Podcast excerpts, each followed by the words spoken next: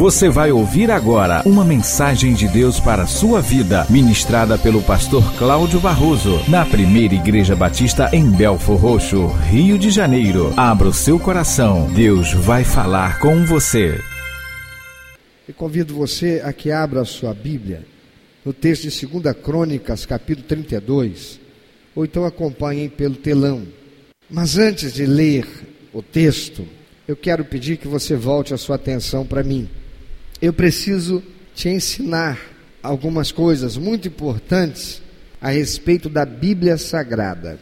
Muitas pessoas têm falado coisas erradas a respeito da palavra de Deus, a Bíblia Sagrada. Muitas pessoas dizem que a Bíblia tem contradições. Muitas pessoas dizem que a Bíblia não pode ser crida como palavra de Deus porque foram, foi escrita por homens. E os homens são falhos, e realmente são. Mas aqueles que fazem essas afirmações é porque são pessoas que desconhecem Deus, desconhecem o poder de Deus e desconhecem a palavra de Deus. A Bíblia não é um livro de história, não é um livro de ciência. A Bíblia não é senão a palavra de Deus. É Deus se revelando ao ser humano. E ao longo do tempo, o Senhor se revelou aos homens. E para fazer isto, ele usou a língua que os homens conheciam, usavam no seu tempo. E não podemos tão somente pegar um texto que foi escrito por alguém inspirado por Deus e na linguagem daqueles que viviam no seu tempo. E entender sem um estudo e sem aprofundamento no estudo. Algumas coisas são de fato difíceis de entendimento para o leigo, para aqueles que apenas pegam a Bíblia para ler. Esta é a razão pela qual igrejas como esta aqui, a primeira igreja batista em Belfor Roxo, tem estruturas, ferramentas, organizações que visam prover ao crente e àquele interessado no conhecimento da palavra de Deus esse conhecimento. Por isso, as igrejas batistas e muitas outras igrejas de denominações outras realizam as chamadas escolas bíblicas dominicais. Outros têm as suas reuniões de célula para estudo da palavra de Deus. Outros chamam de grupos pequenos para comunhão e estudo da palavra de Deus. Há seminários que são realizados com o propósito de dar conhecimento, entendimento, ferramentas para compreensão da palavra de Deus. E aquele que tem interesse em conhecer a verdade, a palavra de Deus, deve participar daquilo que lhe é oferecido e é gratuito. Ninguém paga para participar de uma escola bíblica. Ninguém paga para participar de um grupo pequeno, de uma reunião de célula. Ninguém paga para vir ao culto e, a, e receber a palavra de Deus. Por isso, aquele que deseja conhecer Deus precisa conhecer a Sua palavra. E hoje eu quero te ensinar algo muito importante para entendimento de muitas passagens que estão na Bíblia. Todo idioma, também chamado língua, possui peculiaridades. Quantos professores de português nós temos aqui? Tem, quantos temos? Temos dois professores de português. Nós temos na língua portuguesa as chamadas figuras de linguagem. Nós temos, por exemplo, a hipérbole. O que é hipérbole? E que bom, temos dois professores aqui que vão me ajudar, porque eu não sou professor de português, eu estou buscando conhecer a minha própria língua. E não é verdade que nós que falamos o português não conhecemos o português? Porque há muita coisa na nossa língua que não sabemos, e não sabemos porque não estudamos, porque nós recebemos o ensino lá na escola, né? Nós passamos oito anos fazendo o ensino fundamental, depois mais três ou quatro fazendo ensino médio. E desde o beabá a gente aprende o que? A nossa língua. Assim é com todas as línguas. Não é? E a hipérbole, que é uma figura de linguagem, por exemplo, é uma figura de linguagem que expressa exagero. Não é? Pastor Cláudio é lindíssimo. Isso é uma hipérbole. Mas, por exemplo, ah, alguém pode dar um exemplo então de hipérbole? Vamos lá, um exagero, uma figura de linguagem, algo que é dito com exagero. Vamos lá, hein? E chorei rios de lágrima. Tá certo, professor? É uma hipérbole? É uma hipérbole. Alguém tem outra hipérbole? Vamos lá. Eu estou morto de fome. Como é que está morto se está falando? Né? É uma hipérbole, professor? É uma hipérbole. É? É uma figura de linguagem. Então, o português falado aqui no Brasil, nós temos essas expressões que são interessantes, mas que para o estrangeiro não é compreensível como é para nós. Por exemplo, você chega para uma pessoa estrangeira que até aprendeu português lá na terra dela, estudou, mas chega aqui, aí você ela pergunta assim: onde fica a rua Tchau? Aí você fala: Isso aí é longe para Dedéu. O que, que é longe para Dedéu? O que é, onde é ser longe para Dedéu? Ele não vai entender, não é? Porque isto é uma peculiaridade da nossa língua. Quem é Dedéu? Alguém já viu Dedéu? Sabe onde ele mora? É longe para Dedéu? Né? São expressões que estão na nossa língua e que vão sendo construídas e absorvidas e que ficam no nosso coloquial, no português do dia a dia, no português que é falado por nós. E nem sempre é o português da gramática, né? Enfim, são expressões, são termos que a nossa igreja, nossa língua possui. Então, longe para Dedéu, isso aí, essa expressão define o que? Intensidade, quantidade, né? E isso aí é coisa para Dedéu. Quer dizer, quantidade. Isso é longe para Dedéu, né? É, define intensidade. Assim também é com as línguas em que foram escritos o Antigo e o Novo Testamento, a Bíblia Sagrada. E o Antigo Testamento, ele foi escrito com duas línguas, a maior parte em hebraico e alguns textos em aramaico.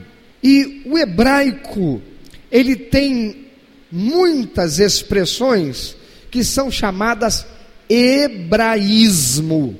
Então diga, hebraísmo. Pergunta para quem está do teu lado, você sabe o que, que é isso? Tem alguém aqui que sabe? Não. Quanto vai custar essa aula? Diz para mim. Como eu disse, você não paga para estudar a palavra de Deus. Ninguém vai te cobrar. Se alguém te cobrar para estudar a palavra de Deus, essa pessoa está com problema. Hebraísmo são certas expressões e maneiras peculiares do idioma hebreu ou hebraico. Então eu vou te dar um exemplo, vou te dar alguns exemplos. Primeiro exemplo, era costume entre os hebreus chamar a uma pessoa filha da coisa que de um modo especial a caracterizava, de modo que ao pacífico e bem disposto era chamado filho da paz, por exemplo. Ao iluminado, a pessoa de entendimento, filho da luz, Pessoas desobedientes, a gente encontra expressões como filhos da desobediência, como você encontra lá em Lucas capítulo 10, versículo 6. E Jesus falava que língua? Aramaico.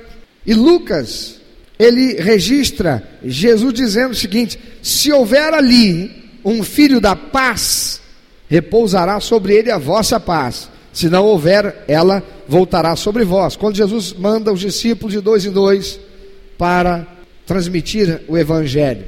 Filhos da paz. O que é o filho da paz?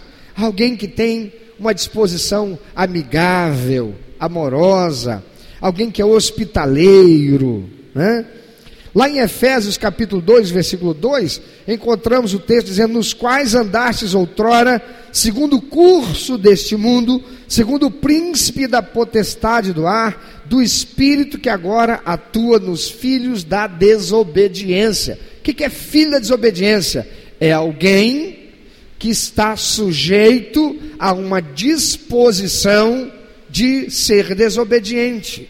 O Senhor está colocando como filho da desobediência aquele que é dominado por esse espírito. Em Efésios capítulo 5, versículos 6 e 8, diz: Ninguém vos engane com palavras vãs, porque por essas coisas vem a ira de Deus sobre os filhos da desobediência, pois outrora erais trevas, porém agora sois luz no Senhor. Andai, pois, como filhos da luz. Ó, você é treva. Mas como é que uma pessoa pode ser treva? São figuras de linguagem. Né? Filhos da desobediência, filhos da ira. Outro exemplo é o amar e aborrecer eram usados para expressar preferência de uma coisa a outra. Assim é que ao ler, por exemplo, em Malaquias, capítulo 1, versículo 2 e 3, o Senhor dizendo: Amei a Jacó, porém aborreci Esaú. Mas o que, que é isso? Deus fez Esaú ficar zangado? Não. Devemos entender esse texto da seguinte forma: Deus dizendo, preferi a Jacó e não Esaú. É o mesmo Deuteronômio, capítulo 21, versículos 15 e 16, quando está escrito assim: Se um homem tiver duas mulheres, uma quem ama e outra a quem aborrece, e uma e outra lhe derem filhos, e o primogênito for da aborrecida, no dia em que fizer herdar a seus filhos, aquilo que possuir não poderá ser da, da não poderá dar a primogenitura ao filho da amada, preferindo-o ao filho da aborrecida, que é o primogênito. Peraí, quer dizer que é, eu tenho duas mulheres, considerando o texto lá, o homem tinha duas mulheres, uma que ele ama, outra que ele aborrece. O que, que significa isso? ele casou e tinha uma mulher que todo dia ele enchia a paciência dela, ele azucrinava com ela, né? E ele perturbava ela, ele a aborrecia. Não, isso significa dizer que aquela era aquela que ele não tinha por ela o mesmo sentimento de amor em relação a outra, ou seja, ele tem uma que é da sua preferência. Está entendendo isso? São hebraísmos. Você vai encontrar isso também lá em João capítulo 12, versículo 25, Lucas 14, 26. E outro exemplo que eu vou te dar. Às vezes, lá no texto bíblico, se faz uso peculiar das palavras que expressam ação, dizendo-se de vez em quando que uma pessoa faz uma coisa quando só a declara feita. Quando profetiza que se fará, se supõe que se fará ou considera feita. Às vezes manda-se também fazer uma coisa quando só se permite que faça. Um exemplo lá em Êxodo capítulo 9, versículo 12, está assim escrito: Porém o Senhor endureceu o coração de Faraó. Dá a ideia de que Deus pegou o coração de Faraó, né? Diz assim: fica duro. Quando a gente lê, não dá essa ideia? Né? Porém o Senhor endureceu o coração de Faraó, e este não os ouviu como o Senhor tinha dito a Moisés. Porém, o sentido é que Deus foi a causa do coração de Faraó ser endurecido. Faraó ficou resistente a Deus. Deus, o que Deus estava fazendo era a causa de Faraó rejeitá-lo. Então não é Deus que fez Faraó ficar com o coração endurecido, eu vou fazer Faraó ficar zangado, eu vou, endurecer o coração, vou, vou dar a ele uma disposição, vou mandar um espírito lá que vai. Não, é que aquilo que Deus estava fazendo estava sendo a causa do endurecimento de Faraó, né? que ao invés de ser obediente a Deus, resolveu ser resistente a bondade oferecida por Deus. Agora que nós entendemos isso, vamos ler o texto de 2 Crônicas, capítulo 32, 31. E aí, já que está no telão, podemos todos ler numa só versão. Eu convido você a ler bem forte, bem forte mesmo, como quem está lembrando ainda daquele almoço maravilhoso de ágape que tivemos hoje pela manhã. Não é? Bem forte, vamos lá. Mas, olha só, mas quando os governantes de Babilônia enviaram uma delegação para perguntar-lhe acerca do sinal miraculoso que havia ocorrido no país, Deus o deixou para prová-lo e saber tudo o que havia no seu coração. Está vendo como é que a Bíblia tem contradição? Vocês crentes dizem que Deus sabe tudo, que Deus sabe o que tem no coração da pessoa antes dele falar, mas aí, ó, Deus deixou-o deixou para prová-lo e saber o que havia no coração dele. Nós estamos diante de quê? De um hebraísmo. Nós estamos diante de um hebraísmo nesse texto. A palavra de Deus diz que Deus não é homem para mentir, nem filho de homem para se arrepender. Deus não se contradiz. O que está acontecendo aqui é que foi escrito numa língua que era usada pelas pessoas daquele tempo, e eles entendiam o que estava sendo dito. Nós hoje que lendo assim, temos as dificuldades, não é nossa língua, não é o nosso contexto.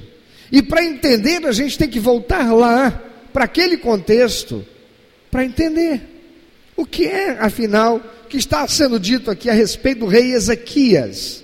Quando lemos os textos de 2 Reis, capítulo 18 até o capítulo 20, e quando lemos 2 Crônicas 29 a 32, que contam a história do rei Ezequias, que foi rei de Judá, nós vemos que ele foi um rei que fez, diz o texto, o que era reto aos olhos do Senhor, conforme tudo quanto fizera Davi seu pai. Amados Ezequias, ele era filho de um rei idólatra, um rei mau aos olhos de Deus um rei que levou o povo à corrupção espiritual e à idolatria, porque ele era idólatra, carnal, corrupto.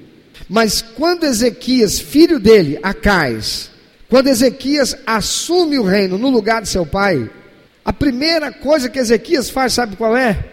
Abrir as portas do templo do Senhor, construído por Salomão em Jerusalém, que estava fechado. Ele manda reformar o templo, as portas do templo que estavam cheias de, de problemas. Ele manda reformar. Ezequias faz mais, ele promove a abolição da idolatria, ele acaba com a idolatria no reino de Judá. Ele foi um rei que buscou fazer aquilo que dava prazer ao coração de Deus. Por isso nós lemos lá no comecinho do, do livro de Segunda Crônicas a, a respeito de Ezequias, ou mesmo de reis, dizendo que ele foi um rei que, aos olhos do Senhor, ele foi reto, conforme tudo quanto fizera Davi, seu pai. Davi só fez coisas boas, sim ou não? Não, Davi cometeu um monte de pecado. Mas aos olhos de Deus, Davi foi um pecador inveterado. A palavra de Deus diz que Davi foi um homem segundo o coração de Deus. Como se Davi foi pecador? Porque Davi, sendo pecador, ele se arrependia do seu pecado quando era confrontado, ele sinceramente se arrependia e não voltava a praticá-lo. Davi era um homem que tinha um coração quebrantado perante o Senhor e mais, nenhum momento nós encontramos Davi se ufanando como rei, dizendo: Olha aí, tudo que eu construí, tudo que eu consegui. Davi sempre exaltou a Deus, Davi sempre reconheceu que a glória era de Deus. Mas Ezequias, embora sendo esse rei que fazia aquilo que agradava a Deus, que estava envolvido realmente em restabelecer Deus no seu lugar, no seu reino de Judá, em determinado momento ele sofre a invasão do rei da Síria, Senaqueribe, que era muito poderoso. O rei que tinha o exército mais poderoso daquele momento, era a nação que tinha o maior poderio bélico daquele momento. E Senaqueribe vem para invadir o reino de Judá e chega às portas de Jerusalém. E Deus intervém miraculosamente e salva o reino de Ezequias, salva Ezequias, salva o povo de Judá, salva a nação. Mais ainda, Senaqueribe vem para invadir e tomar o reino de de, de Judá. Ezequias tinha menos poder bélico do que Senaqueribe. Senaqueribe tinha um reino que era muito mais rico do que Ezequias, mas porque Ezequias era fiel a Deus, porque Ezequias era o adorador sincero do Senhor, o que Deus faz é que por um milagre, em 24 horas, Senaqueribe tem que ir embora de volta para a Síria envergonhado. E Ezequias se torna muitas vezes mais enriquecido com todo o despojo de guerra que ele tomou do exército de Senaqueribe sem levantar a espada. Mas, depois disso, Ezequias adoeceu, Deus quis levá-lo, mas Ezequias, ele chorou. Deus manda o profeta Isaías ir até o rei, palácio e diz: Ezequias, olha, despede da sua família, organiza seu reino, passa o cajado, passa o, o, o, o cetro para seu filho, porque você vai morrer. Deus vai te levar. Que carinho de Deus, né, irmão? Que carinho de Deus. Como eu gostaria que Deus chegasse para mim quando ele fosse me levar e dissesse assim: Cláudio, faz lá um, um organiza o negócio todo aí, né? Fala para Flávia para ela se preparar, que ela ainda está jovem. Diz para ela para não ficar com a cabeça quente, não, que ela pode casar de novo, depois de 30 anos que você for levado. Prepara tudo para o futuro das suas filhas. Fala para a igreja começar preparando o processo de sucessão pastoral, porque eu vou levar você. E vai ser num dia de culto, vai ser um culto abençoado. Você vai pregar, almas se renderão ao Senhor. A igreja vai ser cheia do meu espírito e quando eles estiverem ficando felizes lá, eu levo você. Benção, irmão. Para mim seria. Não, não, seria um carinho extraordinário de Deus? Sim ou não? Você não gostaria disso? Deus fez isso com Ezequias. Olha que cuidado. Sabe por quê? A palavra de Deus nos dá conta de que Deus é galardoador daqueles que buscam a Ele. O que é galardoador? Recompensador. Aquele que busca viver com sinceridade, submissão a Deus, procurando fazer aquilo que dá prazer ao coração de Deus. A palavra de Deus em Neemias 8,10 diz que a alegria do Senhor é o que?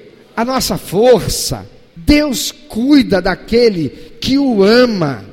Deus é um pai amoroso. Deus tem todo o interesse em fazer que os seus filhos sejam abençoados.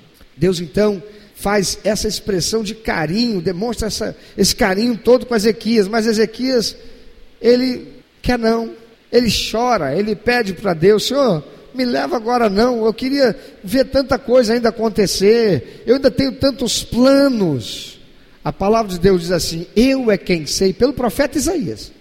Eu é quem sei os pensamentos que tenho a respeito de vós, e são pensamentos de paz, não são pensamentos de mal, para te dar um futuro, que mais? E esperança. Para proporcionar aquilo que você mais deseja e que está no meu coração. Que coisa linda da parte de Deus. Puxa vida, olha para quem está do teu lado, constranja ele, diga assim: Deus tem o melhor para você. Deus cuida de nós. Aleluia. Gosto muito do cântico que diz: Deus cuida de mim. Deus cuida de mim. Na sombra das suas asas. Deus cuida de mim. O que é a sombra das suas asas? Alguém já viu como é que uma galinha cuida dos pintinhos? Ela está andando, os pintinhos vão tudo atrás dela, né? Se chegou perto, os pintinhos correm, ela para e ela faz assim, abre as asas, os pintinhos entram todos debaixo das asas dela. Proteção. Você já viu uma pata cuidando das pintinhas dela? Hein? Patinho, tá, você tá ligado. A Bíblia não diz que é pata. Hein? Não é pata. É como a galinha cuida dos pintinhos. Coisa linda, carinho, cuidado de Deus com a gente. Sabe? Ezequias, ele pede a Deus, ele chora. E Deus, na sua presciência, Deus que faz tudo com um propósito, e o propósito de Deus é revelar-se a nós. Ele sabendo que isso tudo seria registrado, porque ele mesmo estava inspirando aqueles homens a fazê-lo. Ele manda Isaías voltar lá, e Isaías diz para ele que vou dar a ele mais 15 anos. Que milagre! Ezequias fica curado. E de fato ele vai viver mais 15 anos. Só que Ezequias, não satisfeito, naquele momento de abatimento, fragilizado emocionalmente, irmão, quando a gente está fragilizado emocionalmente é um perigo. Ezequias não confia na palavra do profeta. Foi isso, a resposta veio rápido demais. Vamos ver se é de Deus mesmo. Qual é o sinal que o Senhor vai me dar de que eu vou ficar curado? Ousado, né, irmão? Isaías virou para o profeta, pede você, qual é o sinal que você quer? Quer que o sol avance 10 graus? Falou, só vou avançar 10 graus? Não é muito difícil. Eu quero que ele volte, retroceda, ou seja, que o relógio volte 10 graus. Alguém sabe dizer 10 graus no relógio? Quantos minutos são? Sabe? Não? Temos algum matemático aqui? Coloquei, se tiver, coloquei na, coloquei no fogo agora, né? Irmãos, se fosse um minuto, o sol voltar um minuto seria um milagre? Extraordinário. Mas 10 graus não são um minuto. E Deus fez. Deus fez o milagre. Aí nós chegamos no relato de 2 Crônicas 32, 31 que lemos. Vamos ler mais uma vez? Mas quando os governantes de Babilônia enviaram uma delegação para perguntar-lhe a ele quem? Ezequias, acerca do sinal miraculoso que havia ocorrido no país, Deus o deixou para prová-lo e para saber tudo o que havia em seu coração. Deus fez o sol parar e voltar 10 graus por causa de quem? De quem? De Isaías, o profeta? Não. Foi por causa de quem? Ezequias. Deus fez o exército de Senaqueribe ser destruído em uma noite, sem que um soldado de Ezequias desembarrasse a espada. E Senaqueribe voltou para sua terra envergonhado, e Ezequias se tornou ainda muito mais rico com todo o disposto de guerra daquele exército numerosíssimo que foi contra ele. Deus fez aquilo por causa de quem? Por causa de quem? Ezequias. Agora, Ezequias está no gozo do, do, do, do seu, da sua prorrogação. Ele está nos 15 anos da sua prorrogação. Ele está vivendo no tempo da bonança Ezequias enriqueceu muito, Ezequias se fortaleceu muito, Ezequias se tornou um rei poderoso, abençoado. Aí, Nabucodonosor, rei de Babilônia, e lá na Babilônia, uma das entidades adoradas por aquele povo era o sol. E eles ficaram sabendo os milagres que Deus fez ali para Ezequias, inclusive que Deus fizera o sol voltar. E eles que eram envolvidos com astrologia, adorando a planetas, estrelas, manda uma delegação lá para saber como é que foi que Ezequias conseguiu fazer com que o sol retrocedesse. Como é que ele conseguiu fazer que o todo-poderoso Deus Sol favorecesse a ele? Eu quero esse milagre para mim. E diz a palavra de Deus quando os governantes da Babilônia enviaram uma delegação para perguntar-lhe acerca do sinal miraculoso que havia ocorrido no país, Deus deixou-o, ou o deixou, para prová-lo e para saber tudo o que havia no seu coração. Deus deixou para prová-lo e saber tudo o que havia em seu coração. É mais um hebraísmo que deve ser entendido assim: Ezequias teve a oportunidade de provar o quanto era humilde e reconhecia que fora o Senhor quem fizera tudo aquilo. Mas veja no versículo 25, aí na sua Bíblia, desse mesmo capítulo 32, que está escrito a respeito de Ezequias, após ele ter sido curado pelo Senhor, após ele ter sido vitorioso, não, após ele ver a ação sobrenatural de Deus para livrá-lo da opressão de Senaqueribe, do exército assírio, Diz lá o texto assim: não correspondeu ao benefício que o Senhor lhe fizera, pois seu coração se exaltou pelo que veio grande ira sobre ele. Amados Ezequias, ele se sente muito honrado com a atitude do rei de Babilônia, e sabe o que ele faz? Ele canta de galo.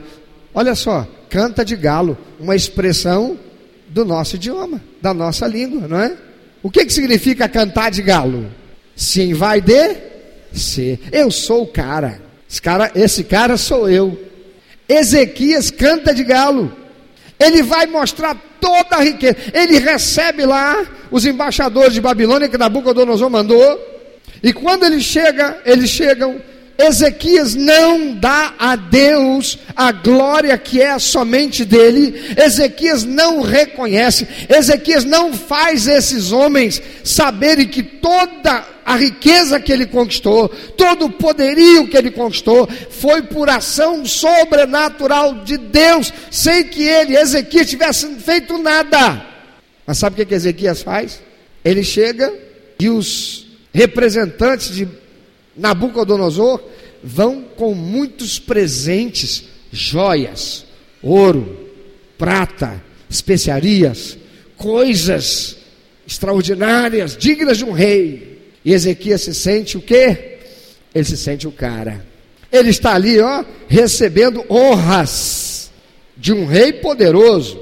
Não é reizinho qualquer não, porque Babilônia já estava despontando. E Ezequias se sente o cara. Eu quero te perguntar, mas se você recebesse a visita de Barack Obama, Barack Obama veio ao Brasil e ele resolveu vir na sua casa porque ele quer saber como é que você foi curado daquela enfermidade que a medicina não tinha cura para ela. É que você se sentia recebendo a visita de Barack Obama? Mas Barack Obama vem te visitar e ele traz um presente: 50 mil dólares. Você vai se sentir o quê? Alguém sem importância ou alguém muito importante? Muito importante. Como você acha que Ezequias se sentiu? Ezequias se sentiu o cara. E aí, sabe o que ele faz? Oh, já que vocês vieram, né? Estou muito honrado. Poxa vida, muito obrigado por essa deferência do rei Nabucodonosor. Então, venham comigo, vou mostrar para vocês toda a beleza e suntuosidade do meu palácio. Ezequias saiu mostrando todo o palácio. Ele leva para o harém. Olha, eu não sei quantas mulheres ah, o rei de Nabucodonosor tem, né? mas aqui no meu harém, ó, eu tenho só essas mulheres aqui. Esse meu harém é simples, é, uma, é um harém humildezinho, sabe? Sabe quando a pessoa fala com uma humildade, mas não é humildade? É uma hipocrisia, é uma falsa humildade? Não, que eu tenho só essas aí, são só dez caminhões, três empresas, uma multinacional. É, é coisinha simples.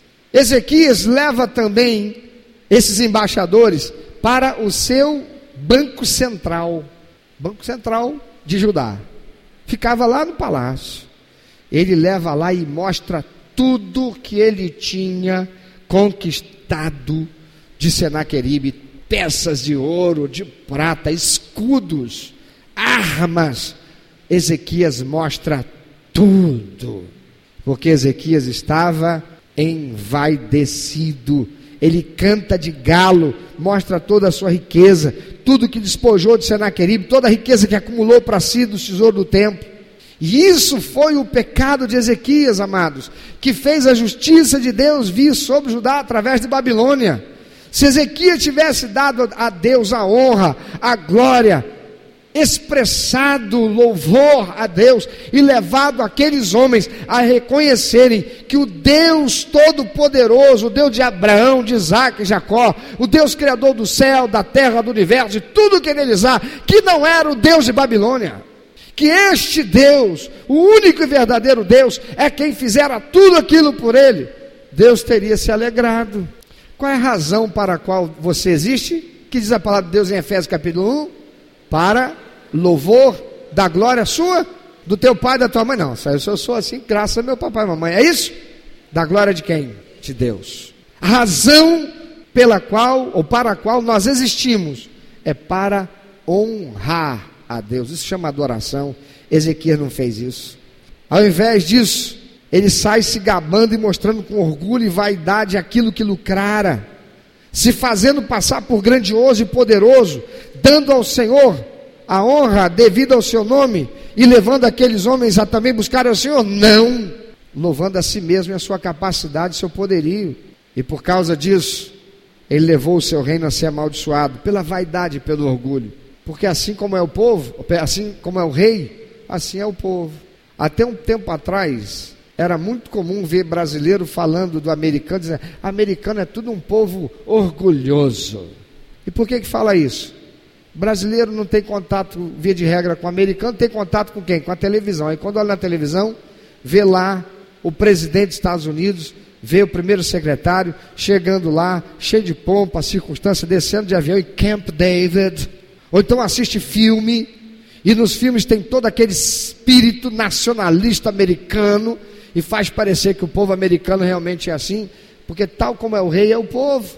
Ezequias teve a oportunidade de ser humilde, de honrar a Deus, mas se envaideceu e isso deu lugar ao diabo para obter direito legal para causar destruição. E essa destruição veio acontecer depois que Ezequias morre, porque Nabucodonosor, mais tarde, rei da Babilônia, ele invade Jerusalém, ele toma tudo o que havia no tesouro do rei. Ele vai no templo do Senhor, ele arranca a capa de ouro que havia nas paredes e nos objetos, nos utensílios que estavam no templo. Ele arranca e pega tudo que era de prata, tudo que era de bronze, e ele leva para a sua terra. Ele pega o povo, os que ele não mata, ele leva como escravo, e eles ficam lá 70 anos. O que aprendemos aqui, amados, é que quando nós nos esquecemos de Deus e nos ufanamos por causa das bênçãos e vitórias conquistadas, isso tem um nome e não é hebraísmo. Sabe qual é o nome? Pecado. É pecado. Porque nós vamos estar tirando de Deus a glória que somente é devida a Ele. E a palavra do Senhor diz que os nossos pecados fazem o quê? Separação entre nós e o nosso Deus. Nos colocam afastados do Senhor. E quando isso acontece, o mal vem para tomar o seu lugar e produzir destruição. Eu tenho visto muita gente que, quando vivendo privação, e sofrimento, corre para o Senhor Deus com muita humildade, tal como Ezequias, que chora e pede a Deus: Senhor, não me leva agora, não, eu quero ainda viver algumas coisas, eu ainda quero realizar algumas coisas. Correm para o Senhor, não perde um culto, está sempre pronto para servir. Olha, nós precisamos lá em Babi, nós precisamos fazer um trabalho lá, vamos levantar seca, pastor, meu, bota meu nome, bota meu nome, bota meu nome. Corre para se oferecer para trabalhar quer servir. Dedica-se a ler, estudar a Bíblia, participar de um grupo pequeno, da célula, da escola bíblica. Para essa pessoa, nada é dificultoso quando ou quando, no que tange a, as coisas de Deus. No domingo, não é dificultoso para ele estar nove horas da manhã sentadinho já na sala do seu grupo pequeno. Às dez e quinze está no culto matutino. À tarde ainda sai para evangelizar e visitar enfermos. E à noite, pode contar, vai estar lá no culto vespertino. Essa pessoa não vê dificuldade para servir a Deus, para buscar a Deus. Ela acorda de madrugada para orar. Ela pede o pastor, pastor, se me autorize para o monte. Eu vi dizer que no monte a gente tem, tem eu, quero, eu quero mais de Deus. Mas eu tenho visto também, queridos, muitos que depois que são abençoados pelo Senhor, tal como Ezequias, passam a viver para si mesmos, se esquecem de Deus, se ufanam pelas conquistas que obtiveram, passam a não mais ter comunhão com Deus e disciplina espiritual e se envolvem consigo mesmo na sua vida secular, passam a não mais ter tempo para Deus, passam a não mais ter tempo para servir, passam a não mais ter compaixão, amor, pelos que necessitam e carecem, não tem mais tempo nem disposição para visitar um enfermo, para ficar lá num plantão com uma pessoa doente que precisa ser acompanhada. Quando fala em mais um esforço de fé em função de capacitar a igreja para ela realizar algo que precisa do recurso financeiro, já dou muito. A oferta fala e ele ouve. E essas pessoas estão vivendo assim, tão somente para caírem mais à frente não poucas vezes eu tenho visto pessoas perderem tudo que foi conquistado e a sua família sofrer. Casamentos serem destruídos, lares serem desfeitos. Quantos filhos com o futuro comprometido por causa da infidelidade a Deus por parte de seus pais, porque não honraram a Deus. E quando deveriam ser humildes, se ufanaram. A palavra de Deus diz que Deus exalta quem? Aos humildes. E ele faz o que com o soberbo? Ele rechaça, vai passar vergonha, vai ficar sozinho. A palavra de Deus diz que Deus ama, mas ele faz o que com aquele que ele ama? Disciplina. Meu amado, eu tenho visto muitos pais. Menino, não faz não. Filhinho, papai já não falou para não fazer? Mas que coisa, hein? Cresce e depois eu vejo dando na cara do pai. Psiu, mamãe, você está dando limite para o seu filhinho? Papai, você está dando limite para o seu filhinho? Porque Deus dá limite. A palavra de Deus diz: Ele ama e ele faz o quê? Disciplina. Ele põe limite. A gente vai passar por essa situação agora para você aprender. Eu gosto muito de uma frase que um camarada sábio chamado Cláudio Barroso, você nunca conheceu, cunhou. E algumas pessoas não gostam disso, não. Mas eu acho que ele foi um cara sábio, porque quem falou com ele é mais sábio que ele, que foi Deus. É uma expressão que diz assim: o que traumatiza eu não esqueço. Pensa nessa frase. O que traumatiza não se esquece. Quando a gente pensa trauma, trauma é algo ruim, trauma é algo bom ou ruim? Via de regra a gente pensa Trauma é uma coisa ruim, mas não é nesse sentido. Quando acontece algo comigo que eu vou sentir, aquilo vai mexer com minha carne, aquilo vai mexer com a minha estrutura, eu nunca mais vou esquecer. Nunca mais. Eu tenho visto muita gente que ouve na televisão, ouve do púlpito, ouve em muitos lugares assim: você já fez 40? Vai fazer o exame de toque. Falando para os homens: vai fazer o exame de toque. Ah, mas agora tem o exame de PSA que a gente faz pelo exame de sangue. mas os médicos, os mais renomados, dizem não dispensa o exame de toque para saber se a sua próstata está direitinho. E aí o homem fica lá naquela coisa. Eu não, mas China, vou passar por isso. A mulher dele pode, ela pode ir no ginecologista, né? a cada seis meses, ou quando tem alguma dificuldade, ela vai lá, ela passa por algum constrangimento, mas ele não, ele não pode. Aí ele fica fazendo exame de PSA, igual um conhecido que eu tive. De repente, acontece uma surpresa. Qual é? Câncer de próstata. O outro tem uma vida sedentária, é orientado, precisa fazer exercício, precisa fazer exercício, precisa fazer exercício. Quando tem um infarto, tem que fazer uma ponte safana. Aí ele começa a pegar, ele faz assim, ele quer, ele quer fazer caminhada todo dia. Aí ele vai caminhar. Porque o coração agora está safenado, né? Aí ele caminha. Ele poderia caminhar todo dia. Mas agora está safenado. Ele não é safado, ele é safenado. Porque a palavra de Deus diz que avisado, o avisado faz o quê? Vê o mal e se esconde.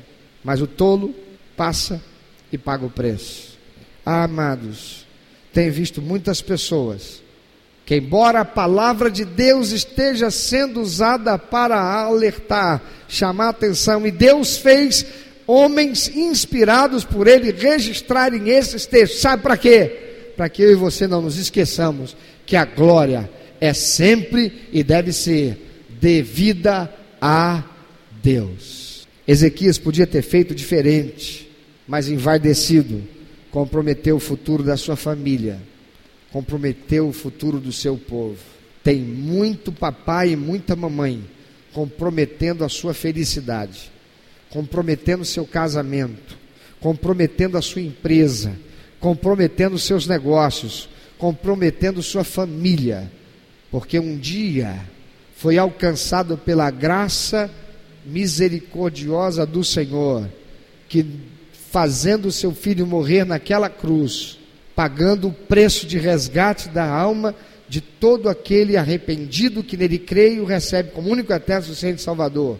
E tendo recebido a Jesus, lá na frente, passou a viver como um ser humano sem nenhuma responsabilidade, sem nenhum cuidado de que a sua vida dê prazer ao coração de Deus, vivendo de modo que ao Senhor seja toda honra e glória e exaltação por tudo aquilo que conquistou.